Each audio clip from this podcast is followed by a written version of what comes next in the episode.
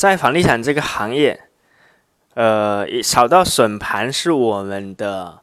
技能之一，而且是最基本和最重要的一个技能。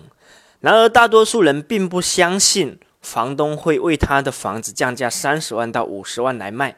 他不能理解这种行为，所以他总是问我：为什么房东愿意降那么多钱卖给你呢？难道他是傻瓜吗？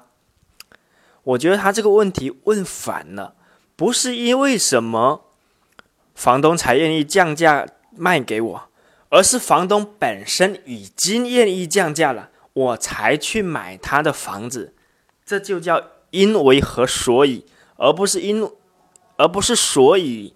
然后才因为。这就是我觉得作为一个专业投资人和一个普通买房者。之间最大的区别所在，而这种思维他们很难理解。